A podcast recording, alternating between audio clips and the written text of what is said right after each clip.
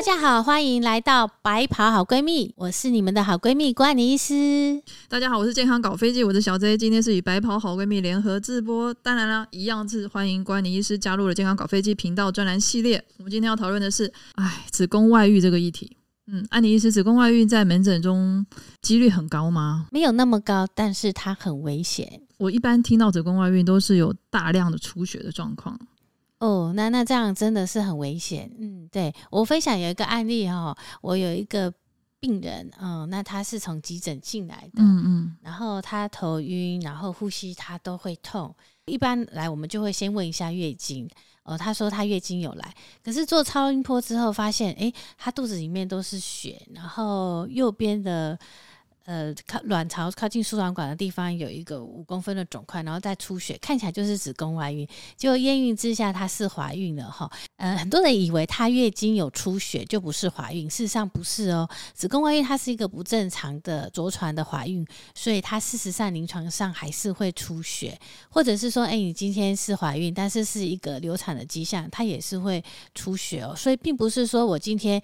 我月经来看到红的，我就一定是月经，我就不是怀孕。事实上不是。就其实很多病患是因为他以为他 N C 来了，所以他没有怀孕，对不对？他就一样做他每天做的事情，但他不晓得说他的胚胎已经着床在不是子宫的地方。对，但是他月经来的时候，这种属于怀孕的月经，它事实上会跟平常有一点不一样。它不会像你平常可能三到五天就结束，它会滴滴答答拖比较久。可能呃来了一下，然后量不是很多，或是量多了一点又缩起来，可是滴滴答答拖了很久，可能到一个礼拜到两个礼拜。那安妮医师，就是通常如果是子宫外孕，她大概多久会知道她其实是不正常的受孕呢？嗯，像她刚刚那个案例来的时候，她会头晕，然后。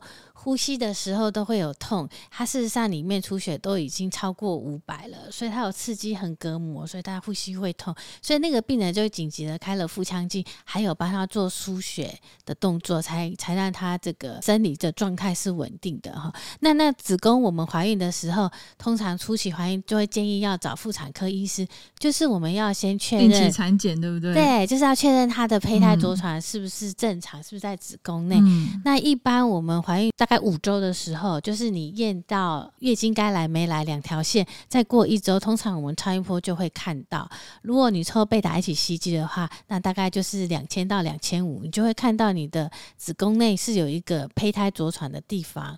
那如果你这个抽起来，你的贝塔一起吸积都已经超过两千五，还没有看到子宫内有着床的位置，那它子宫外孕的风险就很高了。就刚刚的那种情况，就有可能就是自己不知道她怀孕了，因为她以为她没有怀孕嘛，所以才有可能造成急救的状况。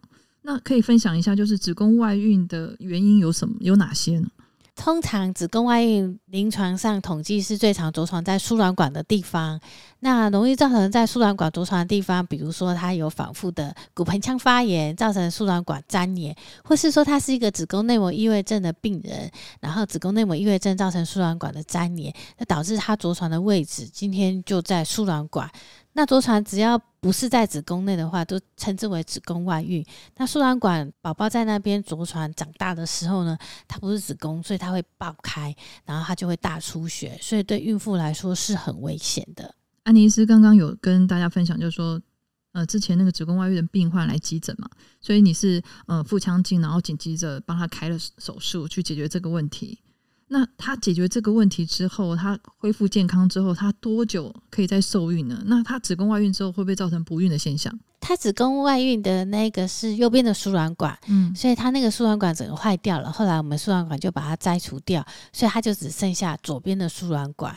那输卵管我们正常女生是有两边，然后我们卵巢有两边，所以每个月排卵的时候呢，呃，我们排卵它不是右边左边轮流，它有时候可能是右边右边，有时候是左边左边。嗯，如果她这一次这几个月她的排卵都是在右边，然后她右边又没有输卵管状况之下呢，她这几个月就不会受孕，所以输卵管摘除是会影响她的受孕率。但是她还有左边的输卵管它是通的，它还是会有怀孕的机会。